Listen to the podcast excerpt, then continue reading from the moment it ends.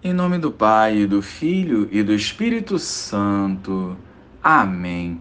Bom dia, Jesus. Que em tudo seja feita a vossa vontade.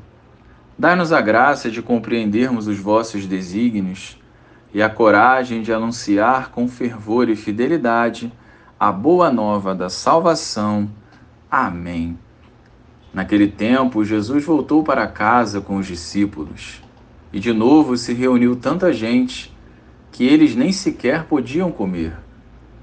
Quando souberam disso, os parentes de Jesus saíram para agarrá-lo, porque diziam que estava fora de si.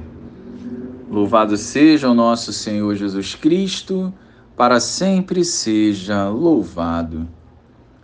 Quando nos convertemos e buscamos colocar em prática a vontade de Deus, Inúmeras vezes somos ridicularizados e confrontados por este mundo.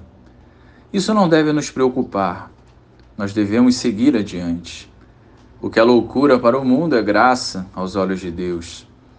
Nós não vivemos para agradar aos homens, mas sim ao Senhor. Se Jesus sofreu na pele com os seus familiares, não seria nós que não iríamos passar por isso.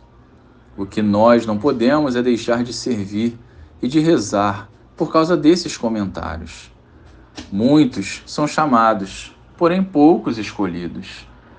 Por isso, na caminhada de fé, se pararmos significa um retrocesso.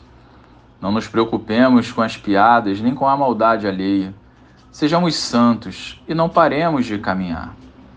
Se a missão exigir desprendimento de tais pessoas, não tenhamos medo de seguir adiante o céu não é lugar para medrosos e covardes, mas é o lugar reservado para aquele que é fiel ao Senhor até o fim, vencendo todas as barreiras pela fé. Glória ao Pai, ao Filho e ao Espírito Santo, como era no princípio, agora e sempre. Amém.